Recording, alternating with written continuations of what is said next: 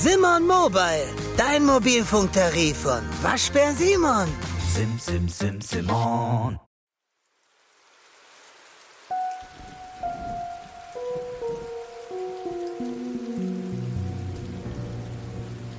Schauerstoff. Der Grusel-Podcast für schlaflose Nächte. Ein guter Mensch verschwindet.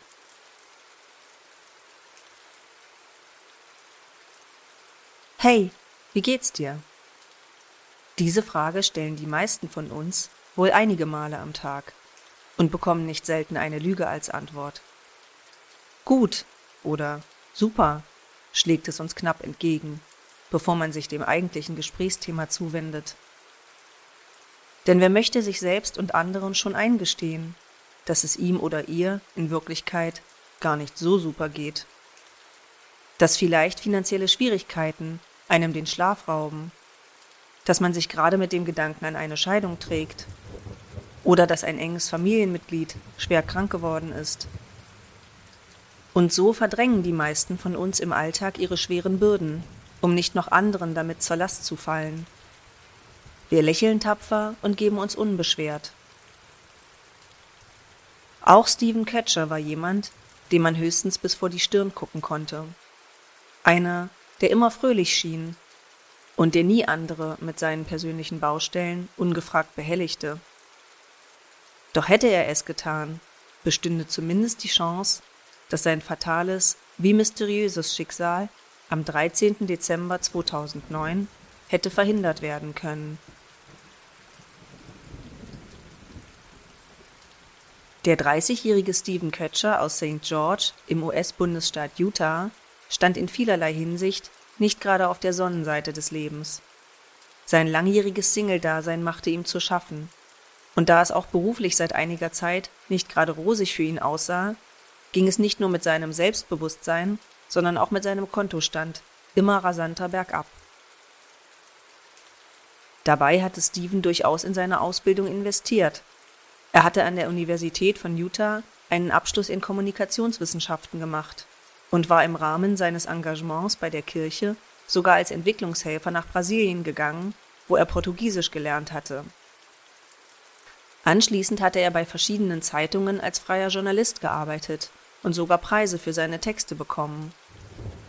Dies alles änderte allerdings nichts daran, dass auch Steven 2008 die große Finanzkrise erfasste, die vor allem in den USA unzählige Menschen den Job kostete. In dem Bestreben, sich überhaupt über Wasser zu halten, nahm Steven also jeden Job an, den er irgendwie kriegen konnte. Und so kam es dazu, dass er schließlich Flyer für eine Autowaschanlage verteilte. Leider reichte sein Gehalt dort nicht aus, um seine laufenden Kosten zu decken. Im November 2009 war Steven bereits mehrere Monate mit der Miete im Rückstand und sein Stromanbieter drohte ihm damit, ihm bald den Hahn abzudrehen. Er suchte also händeringend nach einer neuen Beschäftigung, um finanziell endlich wieder etwas Land zu sehen. Von außen konnte man ihm allerdings kaum ansehen, wie sehr ihn seine missliche Lage, in die er auch noch unverschuldet hineingeraten war, belastete. Steven, der immer lächelte, sich immer für andere einsetzte und stets ein wichtiges Mitglied in seiner Kirchengemeinde war, wollte keinem zur Last fallen. Was wahrscheinlich auch der Grund war, warum er niemandem erzählte, was genau er zwischen dem 10. und dem 13. Dezember 2009 eigentlich vorhatte. Denn wie spätere Auswertungen des GPS-Signals seines Handys ergaben, hatte Steven Ketcher in dieser Zeit mit seinem Pkw große Distanzen zurückgelegt und war von St. George in Utah mehrfach zu Städten in den benachbarten Bundesstaaten Nevada und Arizona gefahren am 10. Dezember 2009 war er frühmorgens in St. George in seinen Wagen gestiegen und hatte knapp 500 Kilometer in Richtung Norden bis nach Salt Lake City zurückgelegt, der Hauptstadt von Utah. Dort hatte er seinen Wagen betankt und war anschließend weitere 200 Kilometer Richtung Westen gefahren, wo er nach einem Grenzübertritt nun in West Vandover, einer Stadt in Nevada, abermals Halt machte und wieder seinen Wagen auftankte von dort aus fuhr er weitere 160 Kilometer westwärts durch Nevada, dieses Mal offenbar mit einem konkreten Ziel.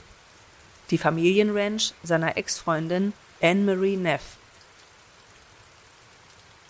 Stephen und Anne-Marie waren vor einigen Jahren ein Paar gewesen, und offenbar hatte der 30-jährige Junggeselle die Idee, sich bei seiner alten Liebe in Erinnerung zu rufen. Allerdings schien dieser Plan doch spontaner Natur gewesen zu sein, der sich bei deren Familie gar nicht angekündigt hatte, bevor er ihre Ranch gegen Mittag erreichte. Entsprechend war Anne-Marie selbst auch gar nicht zu Hause, doch ihre Eltern zeigten sich gastfreundlich und aßen mit Steven zusammen Mittagessen. Als sie ihn fragten, was genau ihn in die Gegend verschlagen hatte, behauptete er, er wäre auf der Durchreise zu Familie in Sacramento, Kalifornien. Allerdings wäre er nicht sicher, ob er weiterfahren würde, da ein Unwetter aus Richtung Westen aufzöge. Nach etwa zwei Stunden verließ Steven die Ranch wieder und fuhr mit seinem Wagen dieselbe Strecke zurück nach Hause, abermals mit einigen Zwischenstopps zum Tanken. Von unterwegs rief er nun seine Mutter an und die beiden schmiedeten Pläne für seinen baldigen Familienbesuch bei seinem Bruder, der in der Nähe von Salt Lake City wohnte. Gegenüber seiner Mutter erwähnte Steven nichts von dem großen Roadtrip, den er an diesem Tag unternommen hatte. Er klang ihr zufolge positiv gestimmt und sagte, er habe einen neuen Job in Aussicht. Nachdem er also den ganzen Tag unterwegs gewesen war, erreichte Steven seine Wohnung in St. George noch am selben Tag spät abends. Der Zweck dieses ausgedehnten Ausflugs konnte bis dato nicht rekonstruiert werden. Und auch mit Blick auf die Frage, was drei Tage später, am 13. Dezember 2009 mit Steven geschah, weiß niemand, ob diese groß angelegte Tour damit irgendwie in Zusammenhang stand. Allein am 10. Dezember hatte er insgesamt 1800 Kilometer an nur einem Tag zurückgelegt, ohne erkennbares Ziel und trotz des Umstands, dass der 30-Jährige streng mit seinem Geld haushalten musste und sicherlich kein Budget für sinnlose Spazierfahrten hatte. Warum also war er quer durchs Land gefahren? Einen Tag später, am 11. Dezember, blieb Stephen jedenfalls in St. George und ging seiner Arbeit als Flyerverteiler nach. Bezeugt wurde dies unter anderem von zwei Mädchen, die dem 30-Jährigen auf seiner Route begegneten. Die Schwestern hatten sich versehentlich aus ihrer Wohnung ausgesperrt und baten Steven um Hilfe. Dieser rief daraufhin deren Mutter mit dem Handy an, erreichte jedoch niemanden. Dann fragte er in der Nachbarschaft herum, ob sich jemand um die Mädchen kümmern könne, und brachte sie schließlich bei einer älteren Dame erfolgreich unter. Abgesehen davon war jener Tag mehr als gewöhnlich. Steven telefonierte am späten Nachmittag noch mit dem Bischof seiner Kirchengemeinde. Auch in diesem Gespräch klang der 30-Jährige gut gelaunt, zumal der Bischof ihm erneut versprach, ihm bald einen neuen Job zu besorgen. Vielleicht war dies die Stelle, die Steven auch schon seiner Mutter gegenüber am Telefon erwähnt hatte? Denn es sollte für Außenstehende unerklärlich bleiben, warum Steven am 12. Dezember abermals zu einem Roadtrip aufbrach, auch wenn dieser nicht ganz so ausgedehnt ausfiel wie zwei Tage zuvor. Am frühen Morgen fing ein Sendemast in der Nähe der Stadt Overton in Nevada, etwa 130 Kilometer von St. George entfernt, Stevens Handysignal auf. Der 30-Jährige musste sich den ganzen Tag in der Gegend aufgehalten haben, denn erst am Abend erreichte sein Handysignal einen anderen Sendemast nahe der Kleinstadt Mesquite, die sich auf seinem Rückweg nach St. George befand. Außerdem kaufte er an jenem Tag noch Geschenke für die Kinder seines Bruders, die er bald, wie er mit seiner Mutter zuvor besprochen hatte, besuchen wollte. Als Steven dann gegen 22 Uhr in St. George vor seinem Apartmentkomplex seinen Wagen parkte, wurde er dabei von einem Nachbarn gesehen. Dieser konnte allerdings auch bezeugen, dass der 30-Jährige nur kurz hineinging und nach etwa 30 Minuten seine Wohnung wieder verließ, um abermals mit dem Wagen irgendwohin aufzubrechen. Ob Steven in jener Nacht noch einmal nach Hause zurückkehrte, konnte der Nachbar jedoch nicht sagen. Zumindest gilt als gesichert, dass Steven Kötscher am folgenden Vormittag des 13. Dezembers noch am Leben gewesen sein musste. An jenem Mittwoch sollte um 11 Uhr ein Gottesdienst von der Glaubensgemeinschaft abgehalten werden, innerhalb derer Steven ein geschätztes Mitglied war, zumal er oftmals verantwortungsvolle Posten dort übernahm Gegen 9 Uhr erhielt er einen Anruf von einem Vorsteher der Gemeinde, der den Gottesdienst eigentlich abhalten sollte und fragte, ob Stephen für ihn einspringen könne. Stephen gab am Telefon an, dass er sich gerade in der Nähe von Las Vegas aufhalte und nicht ganz sicher sei, ob er es bis 11 Uhr zurück nach St. George schaffte. Das wären immerhin ganze 240 Kilometer gewesen. Daraufhin zog der Vorsteher seine Anfrage zurück und wollte versuchen, doch selbst noch pünktlich in der Kirche aufzutauchen. An jenem Vormittag meldete sich noch ein weiteres Kirchenmitglied telefonisch und bat Stephen um Unterstützung, ruderte allerdings ebenfalls zurück, als dieser erklärte, dass er im Raum Las Vegas unterwegs sei. Wie ein späterer Abgleich mit seinen Handydaten enthüllte, stimmte dies tatsächlich. Nur was der Junggeselle dort wollte und was ihm schlussendlich in dieser Region zustoßen sollte, darauf hatte niemand eine Antwort. Bei ihrer späteren Vernehmung gaben die beiden Gemeindemitglieder jedenfalls an, Stephen habe auch in den Telefonaten mit ihnen vollkommen normal, gut gelaunt und wie immer gewirkt. Doch nur wenige Stunden später, gegen 12 Uhr mittags, sollte sich plötzlich jede Spur von Stephen Quetscher verlieren. Um 11.54 Uhr erfasste eine private Überwachungskamera Stephen mit seinem Wagen der durch die Savannah Springs Avenue in der Kleinstadt Henderson, einem Vorort von Las Vegas, fuhr und an deren Ende er schließlich in einer Sackgasse parkte, was allerdings außerhalb des Sichtbereichs der Kamera lag. Sechs Minuten später ging eine hell gekleidete Gestalt, von der man annimmt, dass es sich um Steven handeln müsste, an der Kamera vorbei und hielt offenbar eine Art Mappe oder Aktentasche in der Hand. Eine weitere Überwachungskamera die ein Nachbar eine Straße weiter an seinem Haus installiert hatte, erfasste noch Stevens Reflexion in der Windschutzscheibe eines geparkten Fahrzeugs, als er dort offenbar vorbeiging. Danach sah man Steven Kötscher niemals lebend wieder. Interessanterweise blieb sein Telefon nach seinem Verschwinden noch eine ganze Weile eingeschaltet, wie spätere Ermittlungen durch die Polizei ergaben noch am selben Tag lockte sich das Handy gegen 17 Uhr am Nachmittag bei einem anderen Sendemast in dem Vorort Henderson ein, allerdings 16 Kilometer in nordöstlicher Richtung von dem Standort entfernt, wo er zuletzt seinen Wagen geparkt hatte. Danach erreichte gegen 19 Uhr ein Sendemast in dem Wohngebiet Whitney Ranch ein weiteres Ping-Signal von Stevens Telefon, zwei Kilometer in nördlicher Richtung von dem Ort entfernt, wo man das Telefon zuvor geortet hatte Zuletzt lockte sich das Handy noch bei einer Station an der Auffahrt zu einer großen Bundesstraße, der Interstate 515 ein, abermals zwei Kilometer in nördlicher Richtung entfernt, allerdings erst am folgenden Morgen des 14. Dezembers.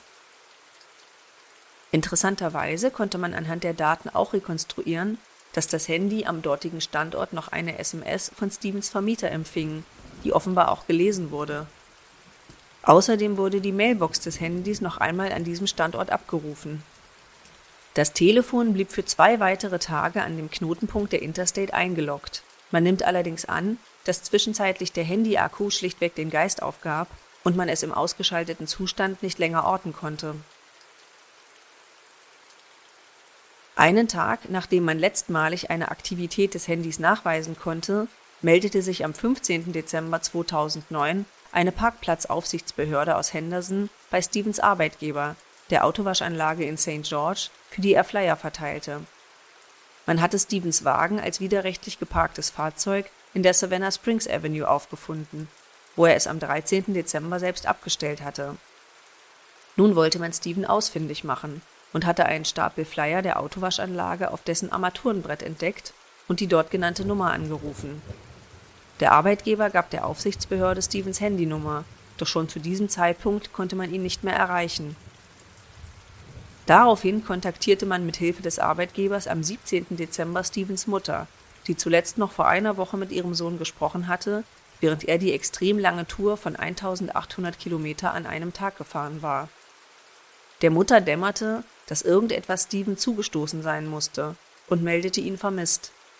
Erst jetzt kamen Polizei und Behörden in Bewegung und man begann mit der offiziellen Suche nach dem 30-Jährigen.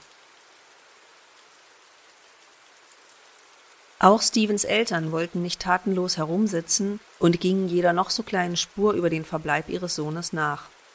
Als sein Vater den verlassenen Wagen in der Savannah Springs Avenue abholte, fiel ihm jedoch nichts Ungewöhnliches auf.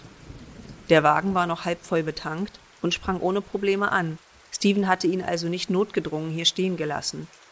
Im Innern des Fahrzeugs fand man neben den bereits erwähnten Flyern auch Stevens Bewerbungsunterlagen, was ebenfalls mit seiner Absicht, sich auf weitere Stellen zu bewerben, gut zusammenpasste. Außerdem entdeckte man die Tüte mit den Geschenken, die er am 12. Dezember, einen Tag vor seinem Verschwinden, noch für die Kinder seines Bruders gekauft hatte. Er schien also durchaus die Absicht gehabt zu haben, mit seinem Wagen nach St. George zurückzukehren. Die Familie klapperte sämtliche Krankenhäuser, Gefängnisse und Leichenschauhäuser in der Umgebung ab. Nirgendwo fand man auch nur eine Spur von Steven. Ein Hinweis von einer Fastfood-Kette aus der Region brachte zwischenzeitlich Hoffnung.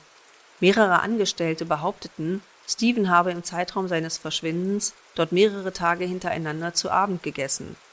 Daraufhin kehrte auch die Familie vier Abende hintereinander in dem Lokal ein, in der Hoffnung, dass Steven dort noch einmal auftauchen könnte. Bei der näheren Befragung eines der Angestellten stellte sich allerdings heraus, dass der gesichtete Mann doch nicht ganz Stevens Erscheinung und Verhalten entsprach und er es höchstwahrscheinlich nicht war, den das Personal dort gesichtet hatte. Die Polizei durchkämmte derweil die gesamte Nachbarschaft um die Savannah Springs Avenue und nutzte dafür auch Helikopter, Spürhunde und unzählige freiwillige Unterstützer. Auch dies brachte keinerlei Ergebnis. Nachdem Steven am 13. Dezember letztmalig durch das Bild der Überwachungskamera gelaufen war, hatte er sich offenbar in Luft aufgelöst. Natürlich gibt es so einige Theorien, was mit dem 30-Jährigen geschehen sein könnte, doch keine davon ist in sich 100% stimmig. Ausgeschlossen wird immerhin, dass Steven sich freiwillig das Leben genommen haben könnte oder absichtlich verschwunden war um irgendwo neu anzufangen. Zu den Anhaltspunkten zu Stevens Wagen passte nämlich auch der Umstand, dass auch in seinem Apartment seine Kleidung und persönlichen Sachen komplett unangetastet geblieben waren. Er hatte zuletzt nichts gepackt oder gar irgendwelche Wertsachen verkauft, und auch seine Internethistorie auf seinem heimischen Laptop zeigte überhaupt keine Einträge dahingehend, dass er sich mit solchen Themen zuletzt auseinandergesetzt hatte. Ebenso fand man ein schriftliches Tagebuch, in welchem sich Steven zwar über seine finanzielle Situation und auch sein Junggesellendasein beklagte, allerdings keine suizidalen Gedanken formuliert hatte. Und selbst wenn er trotz allem geplant hatte, seinem Leben ein Ende zu setzen, warum wäre er dafür in ein dicht besiedeltes Wohngebiet in einer Kleinstadt im nächsten Bundesstaat gefahren, wo er sich überhaupt nicht auskannte? Auch die Familie von Steven schließt komplett aus, dass er sich selbst etwas angetan haben oder freiwillig verschwunden sein könnte. Andererseits bedeutet dies jedoch, dass er höchstwahrscheinlich nicht mehr am Leben ist. Nur was ist ihm dann zugestoßen? Die prominenteste Theorie hierzu ist, dass der 30-Jährige sich aufgrund seiner finanziellen Probleme in kriminelle Machenschaften eingelassen hatte. Wegen seiner behüteten religiösen Prägung womöglich nicht mal in dem Wissen, dass er zu etwas Illegalem angestiftet worden war. Dies würde auch erklären, warum er in den Tagen vor seinem Verschwinden quer durchs Land gefahren war. Während Stevens Mutter glaubt, er habe sich mit der Umherfahrerei nur die Zeit vertreiben wollen, sind einige Ermittler der Auffassung, er hätte sich dies wegen seiner misslichen finanziellen Lage gar nicht leisten können. Immerhin schuldete er seinem Vermieter bereits drei Monatsmieten. Also musste jemand anders ihm das Geld für diese Spritztouren gegeben haben, sodass er womöglich als Drogenkurier nach Henderson, Nevada unterwegs gewesen war und dort, in dem genannten Wohngebiet, irgendeine Art von Deal hatte stattfinden sollen. War hierbei vielleicht etwas schiefgelaufen, was Steven in letzter Konsequenz das Leben gekostet hatte? Ein Team von privaten Ermittlern, das von der Familie inzwischen mit dem Fall beauftragt wurde, glaubt jedenfalls daran. Erst kürzlich enthüllten sie neue Indizien, denen zufolge Steven wohl zu einem der Häuser gegangen war und geklingelt haben solle. Als der Hauseigentümer die Tür öffnete, habe er jedoch realisiert, dass er sich mit der Adresse geirrt hatte und sei anschließend zu dem richtigen Haus gegangen. Als er dort einen wie auch immer gearteten Deal über die Bühne bringen sollte, habe er vielleicht naiv erwähnt, dass er zuvor bei einem Nachbarn geklingelt und somit die ganze Operation unfreiwillig aufgedeckt hatte. Und womöglich hatte ihn dies nun das Leben gekostet. Die privaten Ermittler untermauerten diese Theorie auch mit Fotos von diversen Beschädigungen aus dem besagten Haus, die Zeugen eines brutalen Kampfes zu sein schienen.